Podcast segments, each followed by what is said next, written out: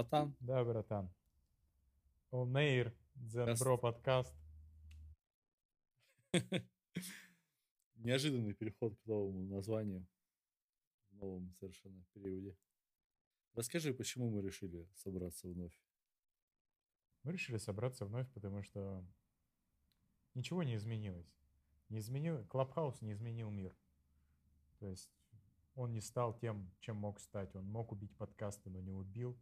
Поэтому я думаю, что как никогда актуальны слова Моисеича, который цитировал, я не помню кого из великих философов, который сказал, я боюсь проснуться и однажды понять, что нету нормального человеч... Фу, нормального человеческого разговора. Да, этого явно не хватает. Я даже, знаешь, подумал, что мы можем примерить на себя формат реалити-шоу, потому что что, если не реальность и природу реальности мы обсуждаем здесь? Что, если не мы? Ну да. А что, если не шоу мы хотели бы наблюдать, потому что иначе в этом нет никакого смысла, если это все не шоу. Да, хотелось бы, чтобы реальность имела какой-то развлекательный характер. Как ты развлекался сегодня? О, я сегодня развлекался. Я поехал в, к своему другу Гарику. Он помог мне настроить криптоботов. Я опять в криптотему чуть-чуть залез. Потом я должен был встретиться со своим другом Сережей Терехиным из Нидерландов. Он куда-то проебался. Я встретился с Владиком Сапуновым. Владик, я надеюсь, ты послушаешь этот подкаст. Вот, хотя хули ты все слышал. Вопрос, да, не в этом. А, а потом я поехал на открытый микрофон, выступил, чуть-чуть разозлился, потому что я проверял старый блог. Ну, я реально его, я по нему соскучился. Зал прикольный, то есть я его там пересобрал, сделал нормальный заход, объяснил, какого хера я про это говорю. Все понятно, все здорово. И, а до меня мальчик выступал 8 минут, потом девочка выступала почти 8 минут. Мне на 3,5 минуты посвятили фонариком. Я такой, а что это? То есть, если я э, захожу лучше, чем ведущий, то все, меня можно убирать. Я типа не под формат. Ну и я такой, типа, ну все, у меня одна шутка, я что-то пизданул и, и пошел меня. Ну, люди проводили аплодисментами, вышел ведущий, начал их обратно как бы... Я такой, блин. Короче, я пытаюсь, я хожу по открытым микрофонам, пытаюсь что-то находить, но чем я больше хожу, тем я понимаю, что смысла в этом особо нет. Единственное, почему я хожу и буду ходить еще вот, ну, сколько-то, сколько у меня есть времени, сейчас написал Ирке Донченко, это организатор нашего ретрита в Крыму. Я говорю, а давай 26-го вечер же свободный, давай я дам концерт. Ну, будут же все свои, классно. То есть, что, вечером, а там же нельзя ничего делать другое, то есть там даже бухать нельзя. Ну, не то, что нельзя, не хочется, потому что на утро все уже там, все начнется. И она говорит, да, давай, я закрываю отель под, под тренинг, поэтому будут только свои. И это классный способ со всеми познакомиться. Если у нас на ретрите будет твой э, концерт? Да, 26-го, 26 вечером будет мой концерт. Потрясающее начало буддийской практики. Такая э, рефлексия потоковая. Ну, это, получается, э, вторая причина, почему мы сегодня собрались. Потому что уже неделя, как мы живем одни, без жен. Ты вчера оценил мою шутку про с котами? Потрясающая шутка. Ну, и как я тебе сказал, что я просмеялся ее внутрь и пошел, упал спать с котом. Упал спать с котом. Вроде сидим с котами, да, зарастаем. Я, я вообще, то есть, я, я думаю, завтра я сделаю прям уборку. Наверное, час потрачу. Да, мне сообщили время прибытия завтра вечером. Я тоже решил подобраться. Вообще понял, что без жены дома как-то скучно. Даже когда есть какие-то дела, у меня была очень плотная неделя, как-то все равно такой сидишь и тупишь. Так, а а что делают вот эти вот люди, которые живут одни? Прикольно сказал как-то Олег, это э, э, муж Сашиной подруги, с которой они работали. У нее, она, короче, у них уже второй ребенок родился. Ну и мы были на дне рождения, сколько-то лет было первому ребенку. Я говорю, ну что, как жизнь изменилась? Он говорит, жизнь изменилась ровно так, что я не помню, что я делал раньше.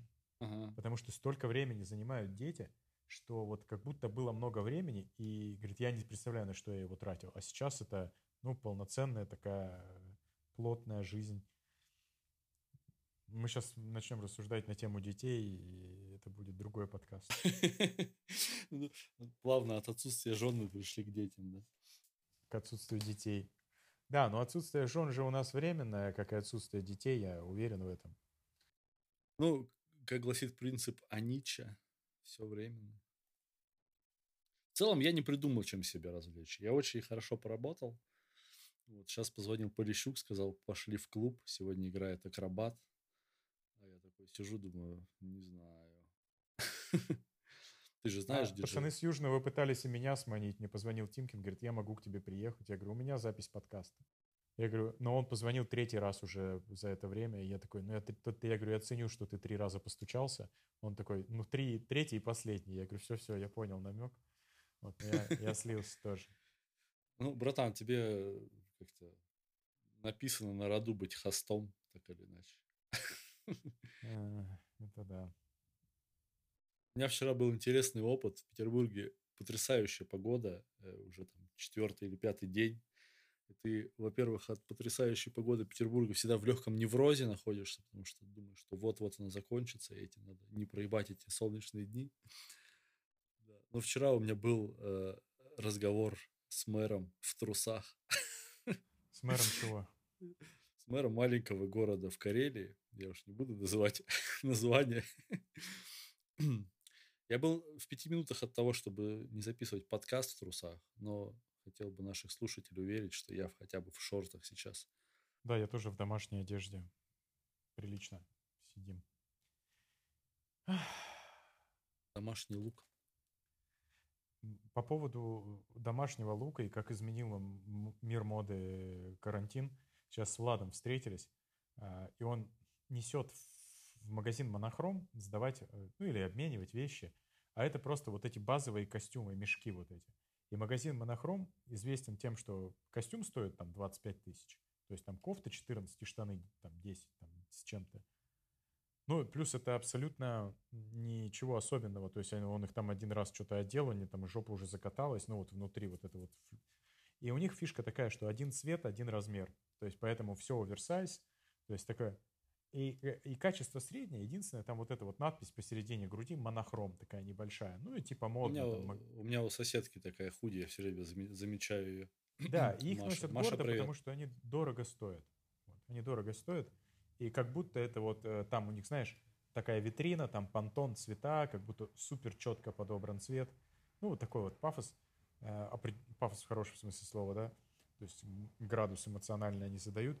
Но это же, вот эта бесформенная одежда, она, и вот эти, ну, то есть люди, я думал, ну, хорошо, вы дома сидели на карантине, все начали делать эти костюмы. У меня пол Инстаграма в этих костюмах. Кто-то, конечно, раньше начал делать, но вот э, я уверен, что сейчас, э, ну, они не знают, куда девать остатки. Для меня это какая-то одежда... Ну, ты воспринимаешь одежду как часть себя, когда выходишь? У меня вообще большие типа, с этим проблемы чем одежда. Большие размеры, большие проблемы. Не понимаю, зачем э, на одежду перекладывать функцию вот эту. То есть э, странно, что наше восприятие не может отделить э, все-таки образную часть от функциональной. Потому что я вообще отказываюсь в эти игры играть. В плане того, как себя преподносить. Мне очень понравилось, что стали люди ходить. Половина людей теперь в трикотажных костюмах ходят не сильно по этому поводу парятся. И это прям сильно заметно, потому что многие последствия пандемии как-то переоцениваются, а это прям заметно. То есть люди сильно расслабились. Сейчас даже э, многострадальные офисные сотрудники, которым надо возвращаться в офис, уже не так охотно это делают, уже не так охотно вылезают из своих удобных закатанных штанов.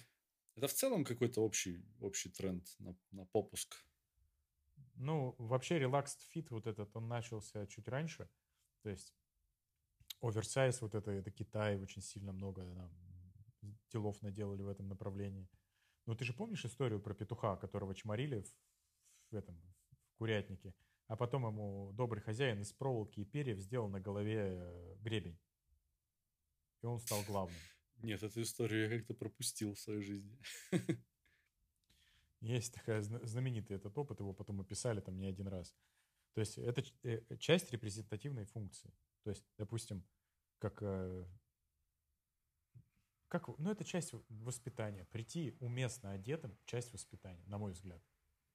Ну, то есть ты можешь прийти уместно одеться. Если ты умеешь уместно одеваться, ты, возможно, появишься просто в большем количестве мест.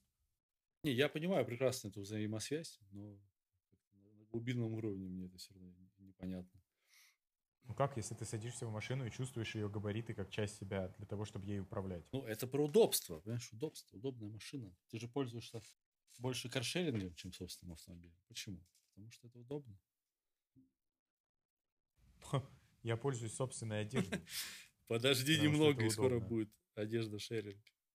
У Йен Макдональд в книжке про в серию книг про Луне, э, там у них очень здорово, что Луна заселена, и это корпоративная структура, там нет законов, там только корпоративное право. За убийство можно откупиться, то есть там кланы между собой все такое. И у них классный вопрос с, э, с одеждой решен. Они, значит, просыпаются, просмотрят на какой-то ленте, какие сейчас тренды, выбирают, и под свой размер из э, этого углеродного принтера им там выходит а, костюм Дольче Габбана 73 года такого-то расцвет, такой-то расцветки. И вечером они, не стирая, сбрасывают его в приемник. Утром им печатается новая одежда. То есть и в основном это архивные модели, потому что, ну, я так понимаю, к тому моменту как будто все в одежде изобретено. А мы действительно идем в одежде по, ну, не то что по спирали, да, мы идем, не знаю, по, по болту мы идем. По кругу.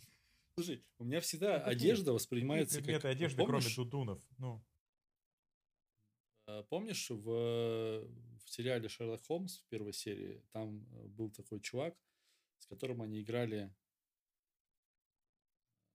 то ли в монетку, а, или он загадал число, а он должен был угадать, что он угадал, что он загадал.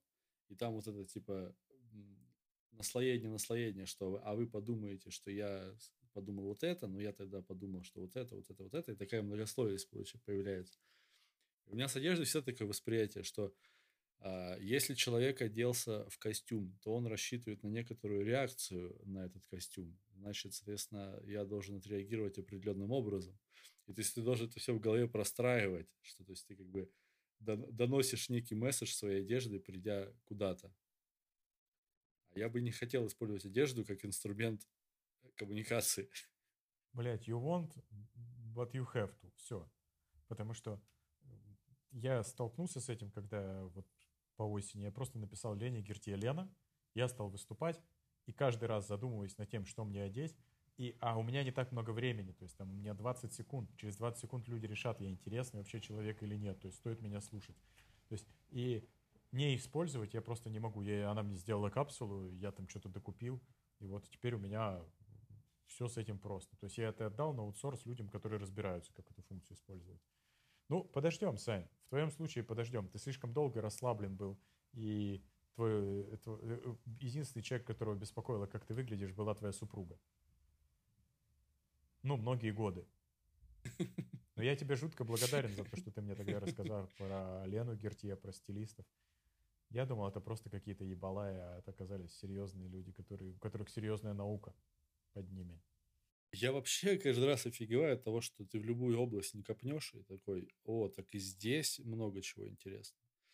Это как бы имеет смысл, да, там в каких-то важных вещах. Но вот сегодня было очень странное. Я решил тут обновить телефон. Решил погуглить, что вообще дают. Ну, э, начнем с того, что я отписался очень давно от всех техноблогеров, и мне теперь давно Саша, очень насрать. я перебью. Ты обещал iPhone. Обещал iPhone, и пока я к нему склоняюсь, но смысл месседжа не в этом. смысл месседжа, видишь, как говорил. А, короче, я смотрю, и там чувак, вот он, он на полном серьезе 20 минут объясняет, что, блядь, ну вот тут вот, понимаете, вот у него вот тут вот кнопочка вот тут вот, а вот здесь вот кнопочка вот здесь вот. И это вообще, конечно, неудобно. Господи, чувак, это, ну, это просто, блядь, телефон. Типа, неужели мы настолько в своем развитии э, уже охуели, что, типа, можно столько внимания, времени уделять тому, как там что устроено, причем такие незначительные вещи, хотя как бы, ну, базового функционала, ты сейчас любой телефон отправь там, не знаю, на 5 лет назад или там на 10 лет назад, люди просто охереют вообще от того, что В общем, мне кажется, как будто не туда, э, не туда смотрим, не на то внимание уделяем. То есть вот эти все лайки нас как-то ограничили в, том, что для нас важно. Ну, а это интересная ветка, но я ее не буду с тобой развивать. Потому что столько всяких не туда выяснится. Не туда много чего. Поэтому мы много где под, подостановились. Но я тебе к айфону все равно, то есть сегодня с Игорюхой сидим, ну и там что-то биржа, там аутентификатор. Я скопировал на айфоне, нажимаю вставить на iPad при нем, он такой, а что можно? Я говорю, да. Ну, уже да. Там же есть приложение, которое бесшовно, ты печатал сообщение на айфоне, он тебя что-то положил, его открыл iPad, зашел в сообщение, допечатал его. Да. И они дают вот эти вещи, которые, ну да, они, может быть, там, с точки зрения общечеловеческого развития, ну, конечно, ведут нас не туда, потому что ты печатал комментарий какой-нибудь неважный, да, но они вот встраиваются, и потом без них, типа, такое, что? Очень трудно теперь жить мне без них. То есть привыкать к хорошему как бы неплохо. Ну да, хорошая мысль. Я к ней, пожалуй, привыкнуть. Хочу поговорить с тобой, а, знаешь, о чем? А, интересный был эффект, я наблюдал. Мне рассказал мой друг Тимур Сатаров, который девелопментом сейчас активно занялся в Новосибирске. Там, НГС, говорит, он все скупил вообще себе. Купил еще что-то, еще там, короче, активно очень. И он говорит, «А, есть у Лего очень э, ограниченная серия Lego Architecture, Architecture. И причем есть архитектура, которая такая, там всякие Chrysler Building, то есть лондонские какие-то здания, а есть прям для архитекторов как будто, то есть взрослая Лего. И он, э, он говорит, эта серия вышла, потом ее что-то закрыли, по всему миру хуй сыщешь, и на Авито они нашли. Он нашел на Авито и купил, и из этого Лего он сидит и проектирует здания, которые будут стоять в Новосибирске. То есть есть какие-то такие нишевые, удачные решения, то есть за которыми потом люди начинают охотиться, что вот, ну, вот, хотя, наверное, из любого лего можно собрать здание, почему-то именно вот оно просто белое, просто там написано архитектура. Ты не сталкивался с такой темой? Я видел его часто, его причем даже используют э, в нормальных бюро в качестве как раз инструмента макетирования. Ну, он реально удобный. Это какая-то... Ну, э, здесь, наверное, не в удобстве речь. То есть, действительно, можно из любого лего все собрать. Речь про эксклюзивность. Это как у Икеи, знаешь, есть вот этот, у них ежегодный конкурс проводится с э, детских рисунков. Вот, а потом э, победители рисунка, они выпускают ограниченную серию игрушки мягкую. Вот. В этом году победил какой-то питерский школьник. А, он нарисовал собаку-русалку. Короче, они будут выпускать собаку-русалку. И вот за этими игрушками тоже там очень жуткая охота идет. Они коллекционируются. То есть это такая, ну, глупо выпускать ее в серию, да, и в этом-то ее и смысл. Мне кажется, вообще каких-то таких эксклюзивных вещей точечно сильно, сильно не хватает. Не хватает. Но, а это что, стремление? Вот знаешь, как эти редкие кроссовки Nike, там за них там борьба, я же эти грибочные э, проиграл лотерею, захожу на Авито с ракет, а розница была 9200, 9300. То есть просто сверху 300 с чем-то процентов накидывается, просто чуваки выиграли. То есть это стремление, оно в чем? То есть в массовом продукте быть не как все. Да, мы вот еще 20 минут записи нет, мы опять пришли к Джордану Питерсону и его труду «Карты смысла». Что нарек ты смыслом? Затем и гонишься. Тут уж э, как, как твоя фантазия позволит что-то обречь смыслом. Моисеевич очень смешно пошутил. Не пошутил, а рассказал такой случай. Он на, на лекции что-то говорит, он такой, я когда-то в Швейцарии преподавал, нас собрали на консилиум для того, чтобы понять, как можно снизить а, затраты на преподавательский состав. И говорит, и я совершенно всерьез предложил вычитать из зарплаты профессоров а, время, которое они цитируют каких-то других людей. Он говорит, сослужил себе как бы дурную службу, то есть, ну, я обрел дурную славу среди других профессоров, но жутко повеселился. Да, это хорошо. Но это как э, у Мираба, э, коллеги. Была шутка про что... Как, вы... как вы, вам приходят все эти идеи? Он такой, господи, побой, побойтесь Бога, мне за всю жизнь пришло максимум полторы идеи, как-то справляюсь, знаете ли.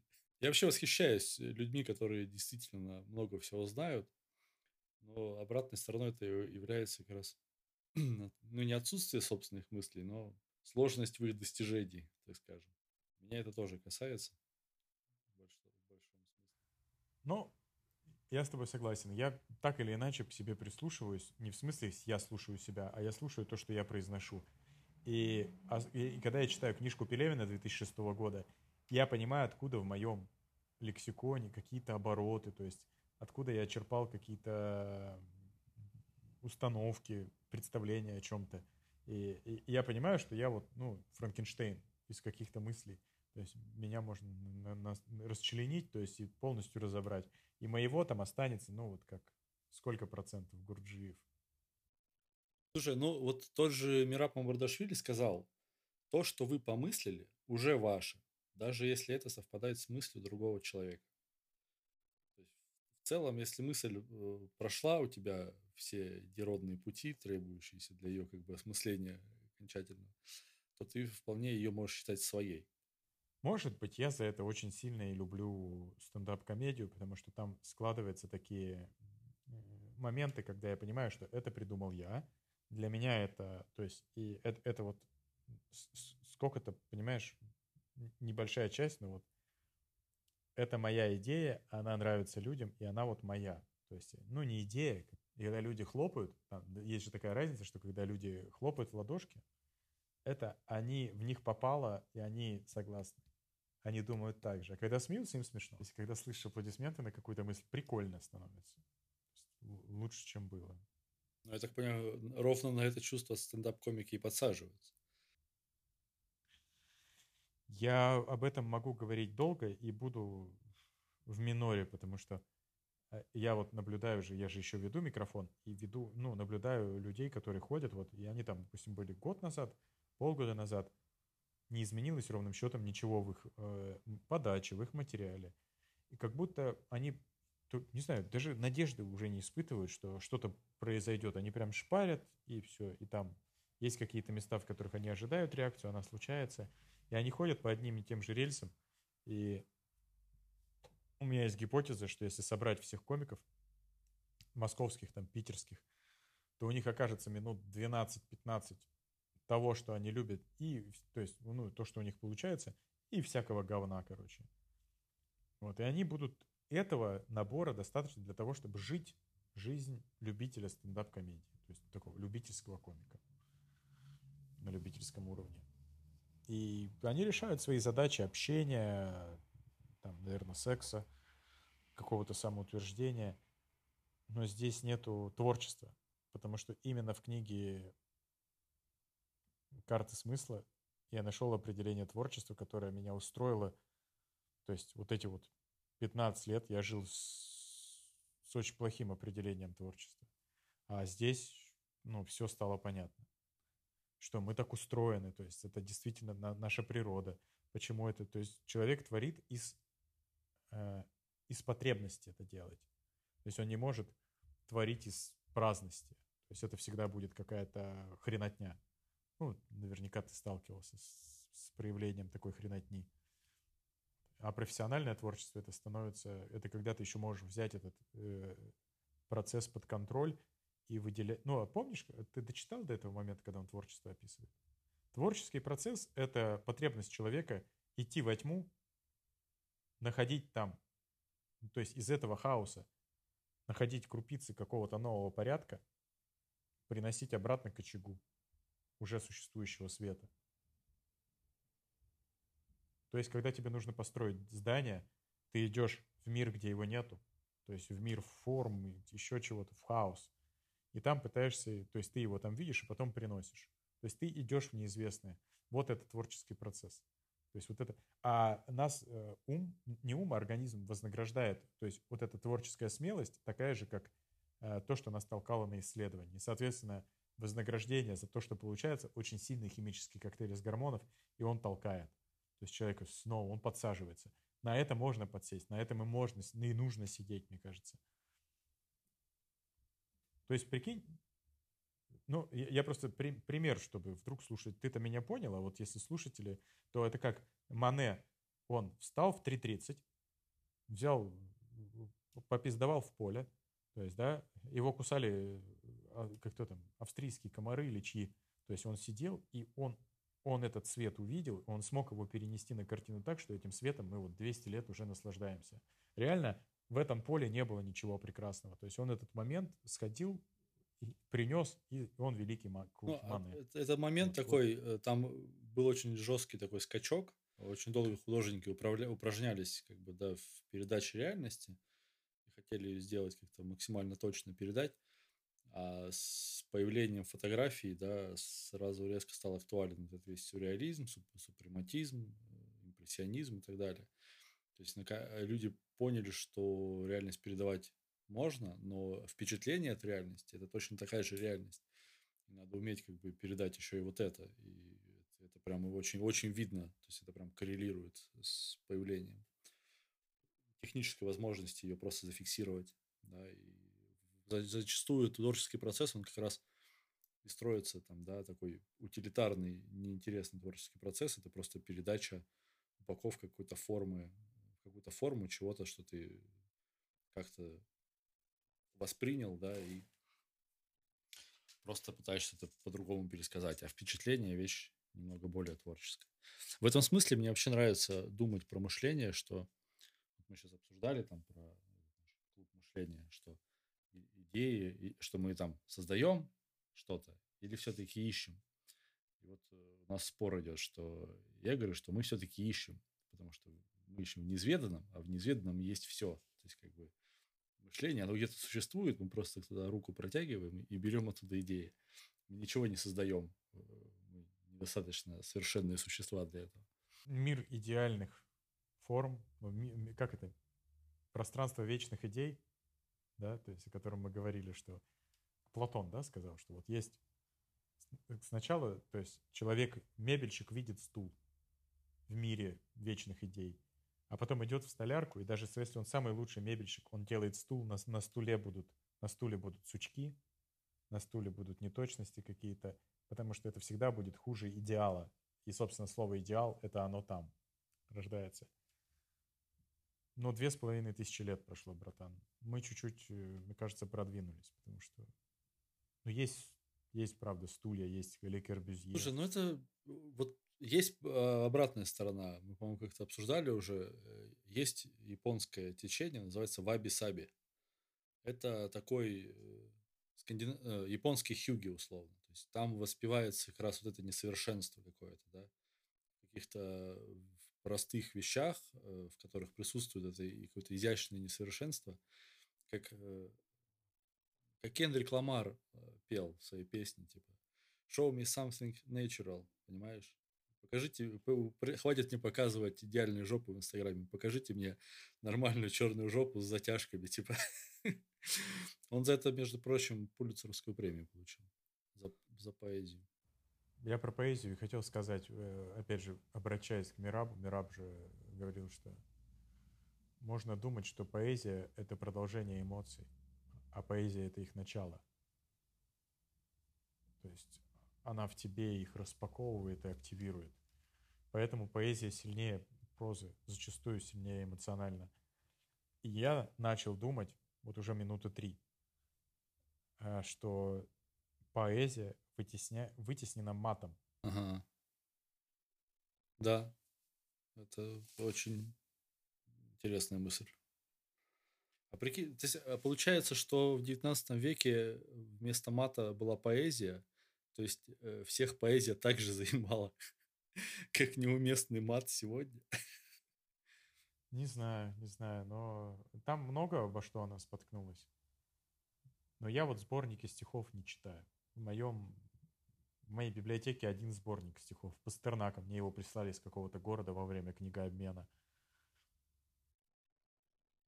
Слушай, ну у меня есть любимый поэт, это Чарльз Буковский. И единственное, за что я его ценю, это за полное отсутствие рифмы. При том, что я его изначально читал в переводе ну, на русский язык. И у меня вот есть сборник стихов, где... То есть, а он писал вообще без рифма. То есть он просто рассказывал. Понимаете, не, Да, да. Невеликие э, трагедии отправляют мужчину в сумасшедший дом, дом а шнурок, который рвется э, в момент, когда время уже истекло. И там был такой убогий переводчик, который пытался вот этот речь, э, где он просто пьяный что-то печатал на машинке, переложить на какой-то, знаешь, такой не рифму, а когда вот пытаются в русском языке так э, витиевато говорить, я думал, вот вообще не, не въехал немного в то, что читаешь и переводишь. Вот, и в этом есть как бы несовершенство. Я вот безмерно благодарен вам за курс английского языка Петрова, хоть и он не лично его ведет, но он руководит теми, кто ведет. Я вот планирую приехать с ретрита и заняться, потому что у меня в планах Шекспир на, в оригинале. Я настолько люблю Шекспира в переводе Пастернака, что вот, ну вот для меня вся злость, которую, э, э, то есть Меркуцио, когда ссорится с Капулетти, в переводе Пастернак, он говорит фразу «Природа чувств моих тебе вся выразима в слове «ты мерзавец». Только сейчас я понимаю, что да, и это там очень уместно. Но в слове «ты мерзавец» очень некорректный перевод. Ну, в оригинале наверняка, что природа чувств моих в слове, и там какое-то одно слово, потому что слово «ты мерзавец» — это два слова. Ну, серьезный автор. Я, мне кажется, не предпринимал даже попыток. Ну, у него Шекспир — это отец игрового театра, драматического театра. Потому что ну, там... То есть, чтоб ты понимал, у, у Шекспира есть в пьесах в конце, допустим, моменты, когда э, люди умирают в, в последней сцене, э, потому что... А, почему они, они умирают, но они это делают за кулисами? Потому что в конце пьесы не существовало занавеса же. В театр «Глобус», для которого он писал, это было открытое пространство, и был, был только задник. И они должны были уйти за задник, и там а, ч, а я умираю, и умереть, да?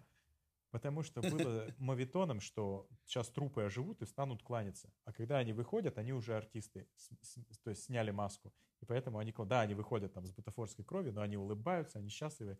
А он заботился о зрителе, чтобы зритель не увидел восстание мертвецов. Вот.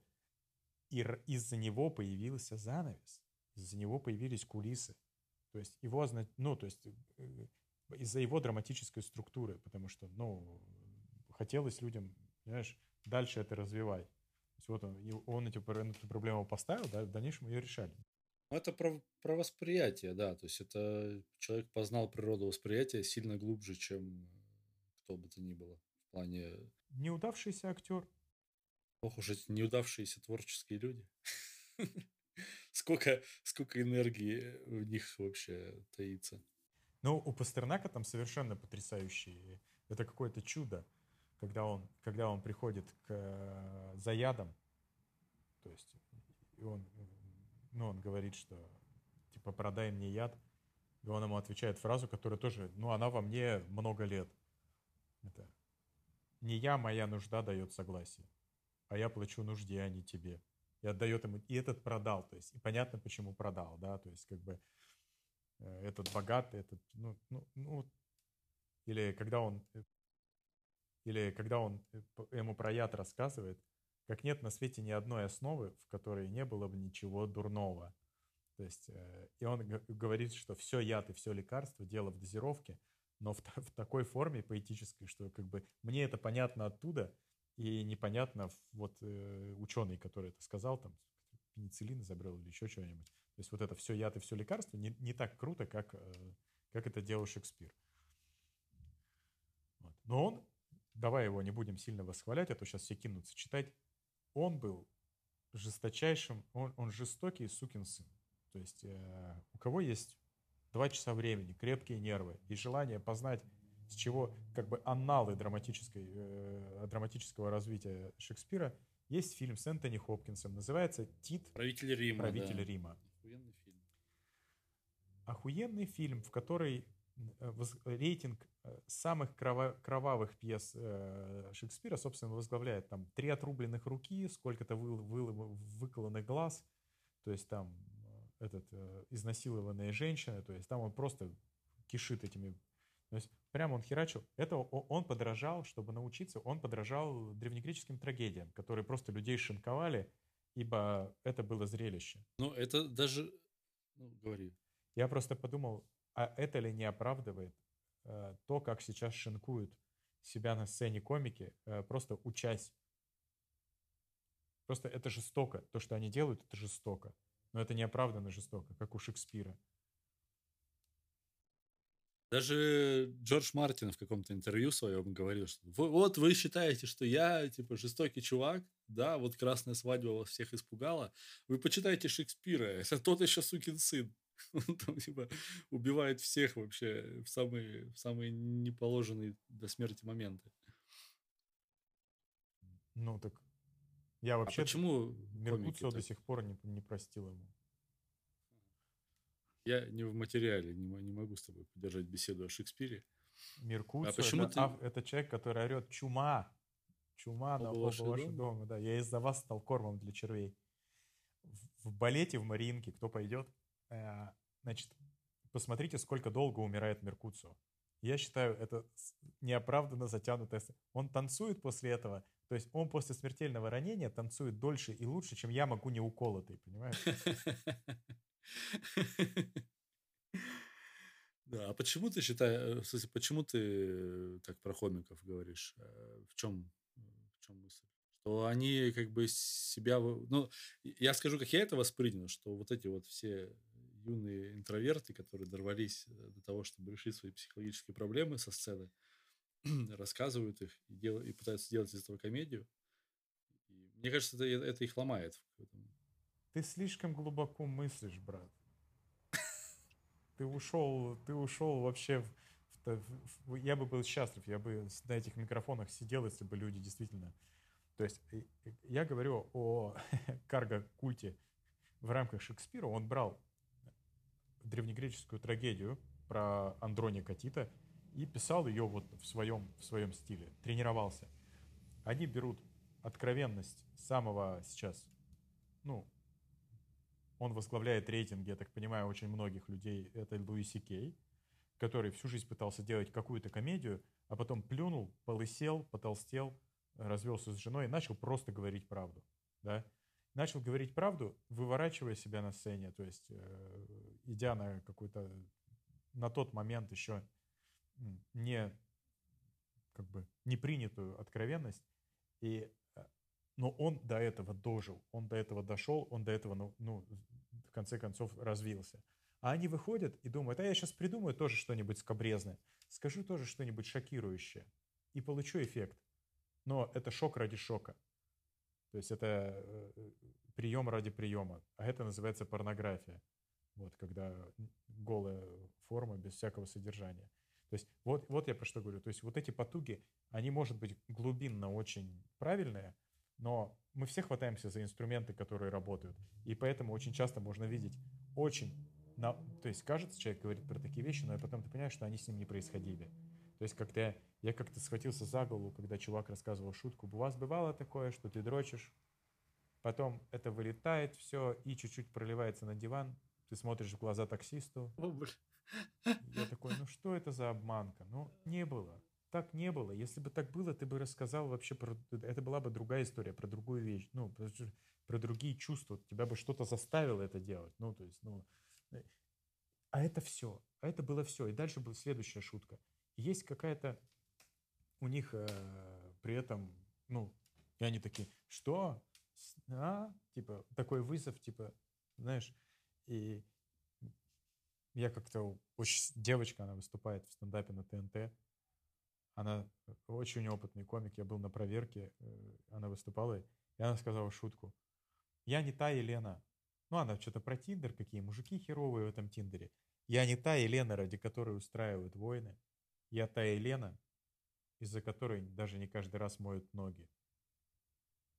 И я такой, фу. Ну, и, и женщины в зале, э, это очень неприятно было. И она такая, да что? То есть вот такая, ну, то А есть в чем шутка-то? а- мо- моют ноги, что? не всегда моют ноги. Понял. что а. мужик умельчал. Что вот раньше войны устраивали. э, то есть Не, можно это, а это она я такая, понял. А в смысле, моют, мо- моют ноги каком контексте? Это какое-то иносказательное что-то или что? Нет, что мужики просто не моют ноги, приходят с вонючими ногами. Тут я тоже не в материале, походу. Ну, я объясню тебе шутку, что, то есть, что она как бы считается, что вот сейчас мужик мелкий, и что она не такая прекрасная, как что из-за нее не будут трою завоевывать. А ради нее даже ноги не помоют, придут с вонючими ногами к ней на свидание, она будет вынуждена на это обратить свое внимание. То есть она вот так, и вот такой вот у нее личная жизнь, вот такая. Ну, и тут у меня всегда вопрос. Почему это слушаю я, а не твой психотерапевт? Братан, я сейчас зарядку подключу, но я-то, я записываюсь, у меня звук идет, все. Ну, я смотрю, тебе больно э, стало с этой, с комедией. Все больнее и больнее. просто, ну, не знаю. Мое ощущение, ты так много внимания уделяешь тому, как это все несовершенно. Тебе не кажется, что это может быть, э, ну, не дань времени, но это как бы по-другому не может быть. То есть это такое сейчас бурление, некий вынужденный этап, когда ну, она зарождается, да, то есть нельзя сказать, что там, российский стендап, он что-то себя представляет пока, да, как, как куль, ку, ну не культура, то он есть культура же тоже пытается изобразить, ага, больше. По большому счету. Формат, точнее, даже не, не могу сказать. Это же взять какого-нибудь Жванецкого, да, ну, то есть, если его там читать э, в какой-нибудь в, в книге, да, это вполне себе такой серьезный литератор может быть. Просто хохмил.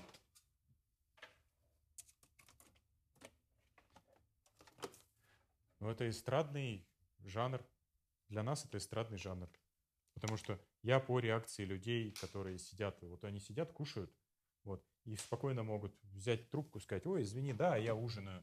То есть что-то продолжить говорить, потому что они думают, что перед ними телевизор.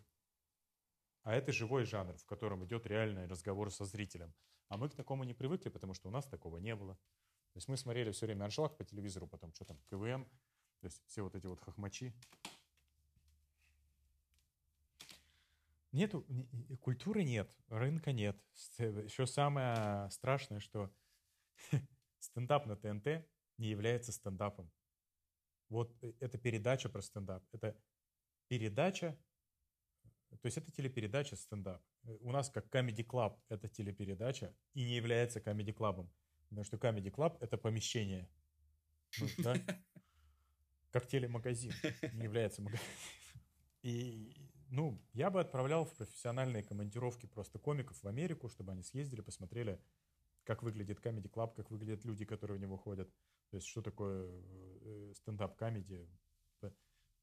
Очень сильно протирает шары, короче, этого, э, э, если, если знать, как это должно быть. И очень... Ну, я, я, я вынужден сравнивать. Ну, а ты как бы... Я просто это наблюдаю там каждый день. Конечно, я об этом думаю. Часть моего бытия. Слушай, а, а тебе не кажется, что это как бы я много раз уже про это говорил, что стендап в том, в том виде, в каком он сейчас вот существует на русском языке, он как будто бы пытается заполнить таким способом какую-то совершенно другую потребность. То есть потребность какой-то, не знаю, в мысли, в каких-то там ощущениях, в каких-то темах, на которые там нет ответов в других жанрах.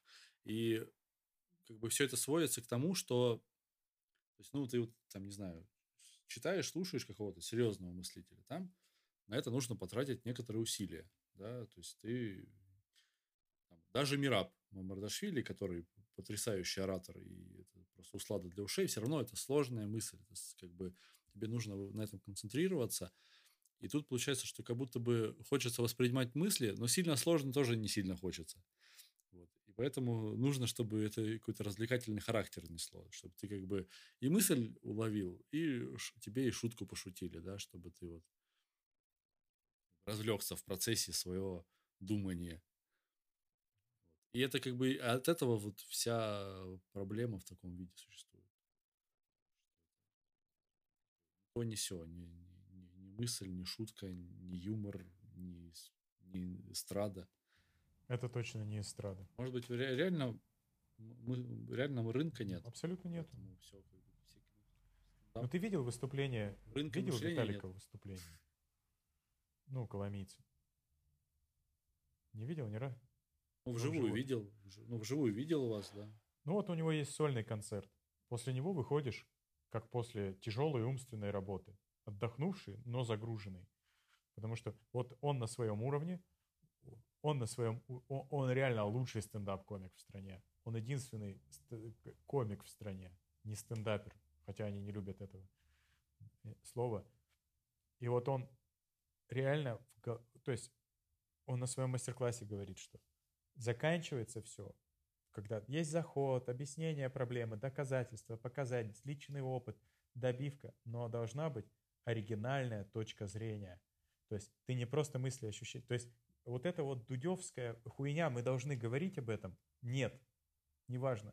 То есть здесь человек должен завести тебя в проблему, а потом дать оригинальное решение. И если его нету, это кажется пустое, ты просто посмеялся. А когда тебе говорят, и он, помнишь, когда комик говорит, «И я придумал, блядь, как решить эту проблему. Ты такой, давай, братан. Это, для меня это самое крутое место. То есть, и он говорит, я решил каждый раз, когда, короче, такая хуйня происходит, я, короче, там делаю вот так. И все ржут, потому что проблема решена. То есть, и, и его, то есть он использовал юмористическую фанта- фантазию, комедийную фантазию, да, для того, чтобы решить насущную проблему. И если говорить о природе юмора, Виталик, без сомнения, в моем там в пантеоне учителей смешного стоит на каком-то отдельном месте, но где-то выше метр пятьдесят, метр сорок шесть ростом, ниже Мадонны стоит карандаш клоун. Вот. Я его книгу до дыр затер. В юности сейчас еще себе в букинисте на Озоне купил э, «Над чем смеется клоун». И там у него биография, да, она по-советски написана, что он в тюрьме сидел по ошибке, что он там, ну, то есть она вот такая выхолощенная, но в конце у него есть там перед, знаешь, там такие фотографии уже, и вот его размышления, он пишет о том, о природе юмора. И там он говорит, что... Так, а подожди, что это у меня... Почему это у меня не, заряжается? Сейчас у меня ТТТ случилось. О, все, заряжается. Там он говорит о природе смешного, о, о самом смехе. Он говорит, что я выходил на арену тысячу раз, да, и видел разный смех. И когда я начинал, а начинал он в 30-х годах, были только рыжий и белый клоун, и они смеялись друг над другом. Зритель смеялся над ними, не вместе с ними. Говорит, мы все это советский цирк. То есть он там говорит, мы все это переломили, и наконец-то я смог, а, э, то есть с людьми вместе. Это смех, самый, говорит, сильный смех, который нельзя остановить, это смех торжества над чем-то. Когда, говорит, вместе мы смеемся над тем, как победили. Говорит, когда клоун лихо выходит из сложной ситуации, всем смешно, потому что они видят подвиг. Говорит, так же, как восхищает прыжок акробата. Так же восхищает вот это. И вот этой комедии, братан, в России нет. Она есть у Коломийца, она встречается очень редко у очень хороших сценаристов, которые там опытные, они вот пишут какие-то российские сериалы, и там бывает вот это проскакивает. Но э, именно вот этот сорт э, смеха не представлен на рынке.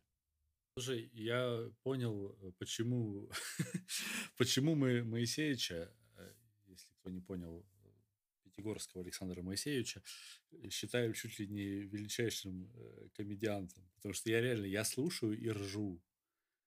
Я слушаю его лекции и все время ржу, потому что, ну, он как бы предлагает абсолютно подходящее мне решение любого вопроса с точки зрения мышления и всего.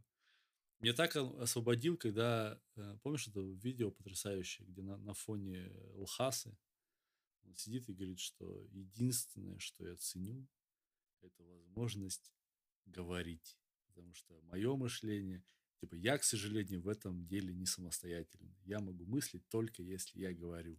Я, я так над этим ржал, и, ну, там же нет шутки. Но меня это освобождает, потому что я тоже не самостоятельный в своем мышлении. Настолько, что мне даже какой-то момент казалось это проблемой. И, ну, если уж для Пятигорского это не проблема, ну, для меня так точно. Можно не дергаться вообще. Ну, а, а как я, я смеюсь и все, все, всех затрахал уже этим отрывком, когда Моисеевич говорит, и моя старшая дочь спрашивает меня, папа, а это вообще кому-нибудь нужно твое философствование? Он говорит, а я надеюсь, что нет. потому что сегодня нужно, завтра не нужно. А я это делаю, потому что мне нужно, потому что хочу и потому что люблю. Я, я ржу, потому что для меня это освобождает. Понимаешь, вот, ну, это... Да, блядь, можно сказать, что Моисеевич, это он торжествует над всем постоянно. Ты смотришь, ле, ле, то есть это реально пир. То есть он дает интеллектуальный пир, и там праздник. То есть как бы там выкрикивайте вопросы, срочно перебивайте. Не, там, можно вопрос? Немедленно. То есть он, он отвечаю вам прямо, мальчики и девочки. Я, то есть, и, то есть ну, это невозможно. Это, это, э, это смех торжества над любыми заковыками, которые ему подкидывают люди. То есть, э, он еще... Сегодня, бабу эту сегодня, ну, я понял, да. Но он еще в, в каком-то тоже, то ли ну, где-то он выступал, его там пригласили, и он говорит, а что это за такой за субъект Пятигорский? Ходит тут, коршуном мечется, что-то как будто хочет впечатление произвести. А, вот что вы сейчас думаете. И он как бы абсолютно настолько э, цельно воспринимает всю эту штуку. То есть э, это же говорит о том, что ты как человек, ну, ты вот соткан из всей этой херни, да, то есть, э, ну, если тебе нужно ходить по сцене и жестикулировать, то есть, ну, не, это, не обламывайся своей природы какой-то, да, то есть это все вокруг принятия какого-то, да. Братан, я просто последнее скажу, что если я на эту тему, я скажу, на тему комедии, если я буду видеть, как люди ходят по сцене и думают, и что они делают из, из собственной потребности это делать, а не из карго-культа, я, я успокоюсь, я с ними буду дружить, я буду с ними общаться, и я, меня перестанет так все это раздражать. Они меня считают мудаком редким, вот что выяснилось. То есть буквально вчера, что у нас очень жесткие правила, и у нас там все медийные, короче, и та-та-та. А, а я говорю, а нет, у нас одно правило – заботиться о зрителе. У нас вот одно такое правило. То есть, и если ты о нем заботишься, ты не будешь материться вместо шуток. Ты не будешь самоутверждаться перед ним за его счет. То есть, ну, короче, я, я за то, чтобы люди разговаривали и думали, когда разговаривают. То есть я вот прям двумя руками.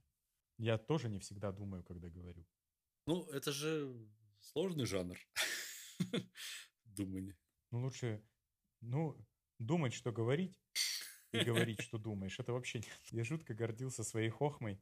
Э, на предыдущем микрофоне я вышел, и зрителей настраиваю, говорю, будут шутки, они будут свежие, таких вы нигде не увидите, по телевизору точно, потому что там уже все готово, там он как рыцарь, у него все отполировано, все блестит, доспехи, мечи, он высекает искру смеха из зрителя, ха, такой. А здесь он ранимый, как ребенок, он, он дома ржал, как, как конь над этой хохмой.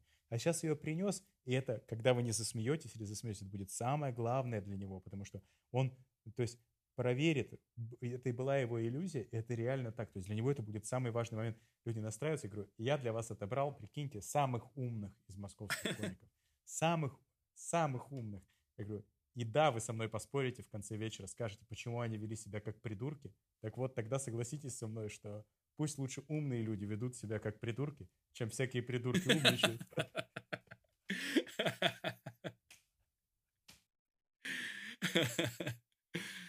Это правда, да. Я думаю, должен быть какое-то какое ответвление. Нужно забыть слово стендап.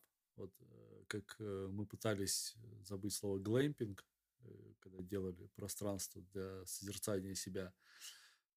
Потому что это ну, это противоречит принципам даосизма. То есть ты назвал, не выразил, не выразил нихуя.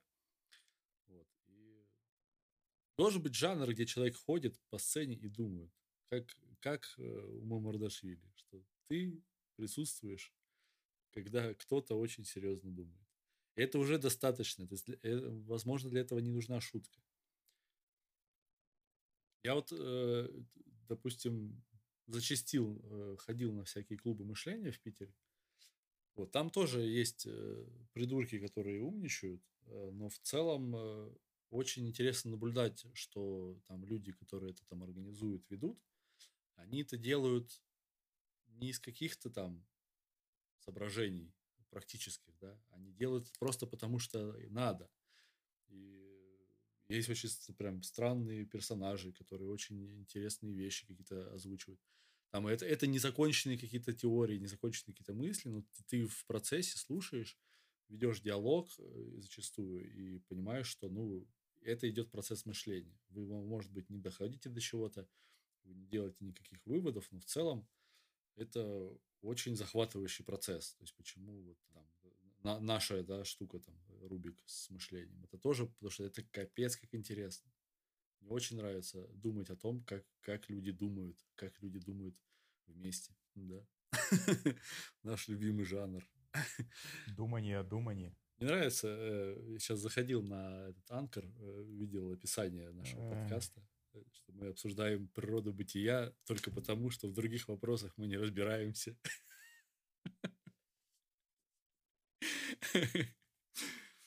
Это... Об этом не нужно забывать, друзья.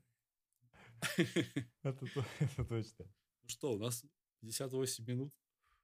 Как ты думаешь, мы готовы к завершению этого подкаста? Ну, давай э, все-таки будем верны. У нас немного традиций. Просто от чего ты получал наслаждение на этой неделе? О, какой хороший вопрос. Я, я знал, что ты его задашь. Подготовил ответ. Я получал удовольствие... И поэтому не подготовился. Да, я получал удовольствие, когда ничего не делал. Мы готовили очень серьезную заявку для Минстроя. Я совершил вообще подвиг, э, за что мне заплатят страшные деньги. вот. Я за неделю собрал огромную талмуд, и каждый вечер засыпал с тревогой. У меня очень давно такого не было, что типа мне еще несколько дней вот это все этим всем заниматься очень кропотливой и сложной работой. Вот, и сегодня я проснулся с офигенным чувством, что мне не надо ничего делать. В Питере классная погода, а я никуда не пойду. Потому что этот город не будет диктовать мне, когда я должен гулять, когда я должен получать удовольствие от погоды. И, в общем, у меня был внутренний диалог с ним. Вот, очень сегодня кайфанул. А ты, братан? Я со своим психотерапевтом во понедельник или во вторник э, проговорил, что вот это Пятигорское никому не нужно, что быть никому не нужным очень здорово. Да? Вот. Я, трени... я кайфовал от того, что я никому не нужен. Вот. вот правда. Раньше бы я больше писал жене, то есть у меня еще остались эти постоянно подергать за всякие ниточки социальных связей, кому-нибудь написать, что-нибудь сторис кому-нибудь отправить. Но вот я понял, что, ну, то есть тут становишься перед выбором, я стал перед выбором представлять мир как, э, то есть, грубо говоря, играешь в компьютерную игру, и у тебя есть миссия. Ты пытаешься найти правильно, неправильно, либо это открытый мир. Вот, это два, два раза. И если ты никому не нужен, то есть ты не нужен миссии, это другой, это ну, другой уровень удовольствия для меня. То есть я кошке нужен, я вот выполняю свои обязательства с ней. Она, блин, это, это был просто прикол. А, я тебе не рассказывал? Встаю и готовлю утром еду. Значит, ну, а я готовлю еду, там, два вида мяса, пюре из э, кабачка, перебитое с э, крупой, с переваренной там, с гречкой либо с перловкой. Плюс еще э, это сердеч... паштет из сердечек, э, желудков и печени – вот, куриный, то есть там специально сделанный, чтобы это все было вкусно, чтобы не просто кабачок. Сколько-то это занимает, там, 5-10 минут утром. И она ходит и орет на меня. Я говорю, ты что орешь? А, а, не рассказывать? Нет? Я говорю, ты что орешь? Я тебе тут устроил кота ресторан вообще. То есть а, она поворачивается мне и говорит, вообще-то, блядь, весь твой кот ресторан на мне и держится. Если я бы в него не ходила, он бы нахуй никому был не нужен. Ну да, кому-то нужен. Я тоже тут понял, что не, не сильно кому-то нужен э, в плане... То есть я, ну, то есть я нужен только тем, э, кого я выбираю, чтобы кому быть нужным. А остальные ху, хуй дождутся. И это, это тоже какое-то очень освобождающее чувство. И тогда в конце я объявляю этот подкаст элитным. Войдет в какой-то топ? Нет, он не войдет ни в какой топ, потому что, опять же, Александр Моисеевич Пятигорский четко обозначил элитное в переводе слова избранный. То есть, если мы это избрали, для нас, то есть все, мы избранные. То есть не тебя избирают, избранный, а ты избираешь. То есть ты избравший. Вот. И, собственно, те, мы будем таким элитным подкастом. То есть тот, кто... Понял? Я понял. Понял, братан. Все, это будет элитный выпуск нашего третьего сезона. Да, да. Наше, наше реали, реалити-шоу Дзен Бро. Дзен Бро. Да, давай, наверное, объясним. Вот мы с сегодняшнего дня решили вообще не заморачиваться ни, на, как, ни по какому поводу. Вот. Подкаст будет выходить в том виде, с тем качеством, в котором у нас получится. Но главное, что он будет выходить, потому что мы изучаем природу реальности, и это достойное занятие, и мы очень хотим это делать. Да, да, да. Этот вопрос я буду задавать на ретрите Васильевичу. Про... После ретрита мы тоже Да, мы, мы на ретрите на балконе сядем, запишем. Под шум моря. Да, а мы можем анонсировать э, Васильевича как гостя нашего подкаста? Я очень сильно на это рассчитываю. О, хорошо, что ты сказал, потому что э, нужен третий майк. Ну, я могу взять свой. У тебя что, чемоданчик? Ладно, это технические детали, я думаю. Техническая деталь, да, можно взять свой, можно его поставить, он будет все равно, ему надо какую-то, ну, ему, наверное, петлю надо, потому что он курит вечно. Ладно, да, я надеюсь, что он будет. И, э, блин, я не прочитал его книжку, скорее всего, буду читать на бегу. На бегу. Все, друзья, с вами был Дзенбро. Дзенбро, да, добрый дзен всем, да. Хватит созерцать Обратите внимание, мир прекрасен и удивителен, хватит быть собой. Это не конец. Это не конец. Вы не приговорены к себе. Вы можете.